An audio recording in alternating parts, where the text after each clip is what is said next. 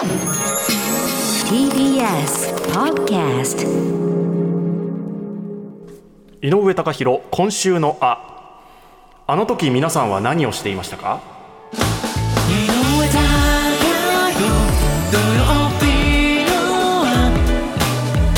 こんにちは。TBS アナウンサーの井上貴博です。こんにちは。TBS ラジオキャスターの田中ひとみです、だいぶ春めいてきまして今日が3月4日、はい。そして来週は3月11日ということで。あちょうど一週間後がそうなんですよね、えー東日本大震災の発生から12年ですか。12年。えっと一周したっていうことですね。ですね。うん。私は今年は今年もあのテレビの特別番組を担当するということで、はい。ラジオも特別番組が編成されますけどはい。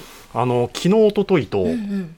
まあ、取材兼ねて、えー来週の下見兼ねて久々にやっぱコロナ禍で行けてなかったので、うん現地東北に行けたんですよ。そうなんですそうねなんです。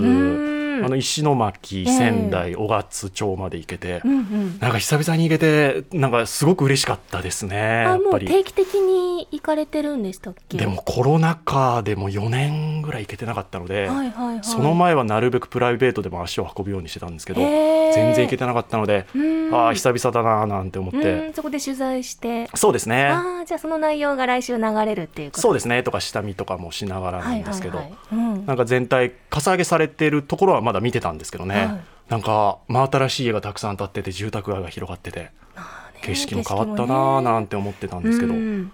2011年3月11日、うん。2時46分皆さん何をしてましたかね？ね。田中さん何してました？私はまだ社会人になる前の学生か。大学4年生だったんですよ。でその時にあの春休みだっええた冬休みか最後の休みだったんで教習所免許取りに行こうと思っていわきのうん。教習所に免許合宿。2ああ合宿で週間合宿中に被災しまして相当揺れましたねいわきなので。あじゃあいわきで、はい。あそうですか、はい、揺れましたでまだあのカリキュラムが1週間以上残ってたんですけど、うん。一旦中断してだ。でホテルも借りてたんですけど、そこで何日かこう水が止まってしまったんですけど、まあ、食事とかいろいろ周りの人が用意してくれて生徒の分をこうかき集めてくれたりして何日か宿泊してその後結局ミニ版みたいなのを出してうん。くれて、東京組はこうまとめてもう一旦帰りましょうということで、はい、中止になって帰りましたね。はい。じゃあそうなると田中さんの世代は卒業式もできなかった世代ですか？卒業式はいやできてますね。はい、あの東京の方の大学だったので、うん。はい。ですけど、ね、たまたま。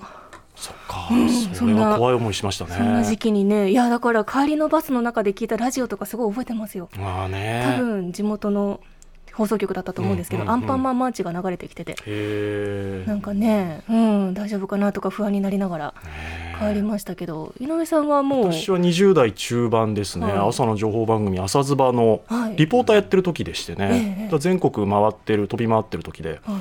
で金曜日オンエアが朝終わってで遅めの昼ご飯を日比谷で撮っていて、うんでちょっとあれだな家帰って仮眠しようかなと思ってた時でしたね、はあ2時46分。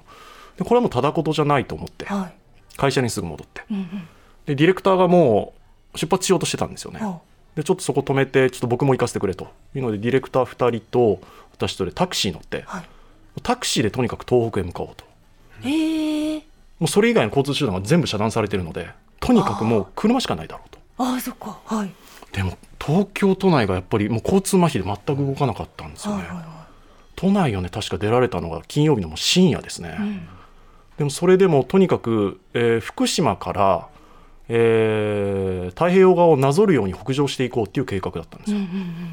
でもその金曜日の夜ぐらいに本社から電話があって原発が大変危険だと。ええ。ルートを変えろって言われてもうでも情報錯綜してるからなな何を言ってるのかもよくわからないような状況で。そうでしょうね。で1泊目は車中泊して、うん。か仮眠取って、うんうん。で金曜日土曜日の夜ぐらいに仙台に行けたんですかね、で仙台あたりで取材してで今度はラブホテルが泊めてくださってね。ええ二泊目は。開放してたんでそこで仮眠取って、うんうんで日曜日に岩手空港ぐらいまで行けて、とというのでもうそこからもうテレビもラジオもずっと報道は震災報道一色になりましたもんね。でそこから私は、まあ、仕事もあったので東京と東北を行き来する生活になるんですけど、なんか途中から罪悪感が強まっていくんですよ。っていうのもこれまあある意味で仕方ないんですけど、震災発生から半年1年2年って経つと、どうしても震災関連の報道少なくなりますでしょ。もう仕方ないのは分かってるんだけれどもうんこれは良くないなと思いながらこうプライベートでも足を運ぶようになるんですけど、まあ、たかが知れてるというか。でもその一方で3月11日には当たり前のように特別番組が編成されるじゃないですか。はいとなると裏を返すと3月11日にしか震災報道はしなくなるんですよね。うんうんうんうーんなんだかなと思ってる時に、2017年かなそれも、えっと、特別番組が編成されて担当することになって、うんはい。だから発災6年目ぐらいですかね、うんうん。あの石巻市でそれたまたま取材中に、ええええ。なんか声をかけてくださった町のおばあちゃんがいて、はい。まあ、その方から言われたのがなんか皆さん最初はよく来てくれたのにねなんか寂しいねって言われて、なんかこの時期だけ来てくれるんだよね。そうなんかね我々にとっては節目なんて関係ないし存在しないんだよねってポロッと言われたんですよね。なんかそれがずーっと心のなんか頭の中に残ってて。なんかこう毎年3月11日近辺になると、うん。こう、うん、ギュッと心をつかまれているかなんかキュッキュッとなるというか、あのおばあちゃんの言葉が思い浮かぶんですよ。でなんかそれ以来うーん特別番組担当してこう責任者とかとの会議打ち合わせというか、うん。そういう中で毎年やることが意義があるんだみたいなことを言われると、なんかこううんそれって僕らのエゴじゃないですかみたいなことをなんかポロッと言ってしまって、うんなんか場が凍りつくみたいなこともあって。なんかでもどっかモヤモヤがずっと残ってる中で今年なんかココロナ禍明けて本当に4年ぶりに行けましてねなんか街の人に「あー来てくれて嬉しいよ」とか声をかけられるだけですごくなんかありがたかったんですけど、うん。そういうなんかね、あのー道の駅とか、うんうん。道の駅の方とか交番のおまわりさんとかなんか雑談雑談する機会があったんですよ。はい。でなんかそういう話をしてたらいやそんな固いこと考えずにとにかくもう来てほしいんだと。東北に来てもらいたい。もうなんかどんな理由でもいいから。1年に1回でもいいしそれだけでもいいから、とにかく来てほしいんだと。うんうん。だからね、皆さんおっしゃるのがこのままだともう街がなくなっちゃうんだと。人が来なくて。人が来ない。しかもあの宅地造成がされて住める場所が少なくなってるんですよね。ということは住んでる方も激減している。そっかそっかそっでか観光客も激減する。はいはいもうそうするともう街が成り立たないんだと。とにかく来てもらいたいんだっていうので。はい。でもなんかあの皆さんご存知だと思うんですけど遠くてあのリアス式海岸で湾内が入り組んでるじゃないですか、うんうんやっぱ久々に行ってみると、海とは思えないくらい穏やかなんですよ。うーん。こう湾内が入り組んでるからもう波が来ないから。でああいう地形って本当日本探してもそこにしかもう世界探しても穏やかなあそこぐらいしかないっていう、ん普段は。だからねそういうのを生かして今サップってあるじゃないですか。サップってありますね、ボードの上に立って。そうそうスタンドアップパドルボードっていう漕ぐんですこ漕いでね、うん。あすごくあのリフレッシュできるっていうので、今流行りになっている、はいはいはい。あのサップとかもちょうど適していると。適地になっているということでこれで売り出そうとしている動きとかもあってね。だなんかそういうところとかでも街をよ良くしたいっていう、特に若い人たちの思いがあるので、もちろんお酒も美味しいし食事も美味しいし、自然も綺麗っていうのは当たり前なんですけどね、なんかもしこれおっきいの皆さんも春ゴールデンウィークなんか旅行先の一つにこの東北をぜひね選択肢の中に入れていただきたいなというふうに思いましたね。本当ね足運ぶだけで心洗われますし、うん。ぜひ皆さんも行ってみていただきたいと思います。そしてですね今日のメッセージテーマ今日は先に発表させてもらいます。はい。おすすめしたい昭和のあの曲、うん。ということで 先週お送りしました昭和のヒットソング曲名当てクイズまあまあ私たちが全然ダメだったと。ええズタボロでそうそうそう。これね自覚はあったんですけどね、もう全く通ってきてない道が、でもこんなにできないんだっていうのを自分でもちょっとなんか。自分の中のパンドラの箱を開けたというか、あ、そうだ、俺こんなにできなかったんだ、分かんなかったんだということで。気づいちゃいましたねそうそう。で、ここで、あの、ですので、リスナーの皆さんにいろいろと教えていただきたいなと。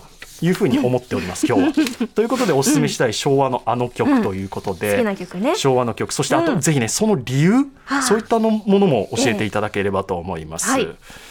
早速ね届いておりますよ。お。パオニャオマムアンさんからいただきました。ありがとうございます。ありがとう。ございます。私がお勧めしたいのは、うん。昭和60年1985年ええ。中森明菜さんです「ミ・アモーレ」をお勧めしたい今こそ TBS ラジオで流してほしいです、Z 世代での間では歌い出しやサビまで時間がかかる曲は待ちきれずにスキップされることも多いと聞きます、確かに今もイントロない曲ばっかりですから、ですがそんな中で明菜ちゃんの曲は「飾りじゃないのよ涙は」「ディザイア」など鮮烈な記憶を残すイントロばかり。中でもこの「ミ・アモーレ」の壮大さは別格です、世界観を作って曲の中の女性を演じる明菜ちゃんに触れて、ん。海外への憧れを抱いたものです。ーはい。レコード大賞受賞も納得の曲ぜひみ聴いてみてくださいということで「ミ・アモーレ」中漏れ中森もう口が回ってないもん一ね番間違えちゃいけないとこ本ろ当だよね。人生で中森明菜っていかに言ってきてないかってこと。アモーレに引っ張られましたね。本当。ミ・アモーレ中森明菜さんです。お聞きください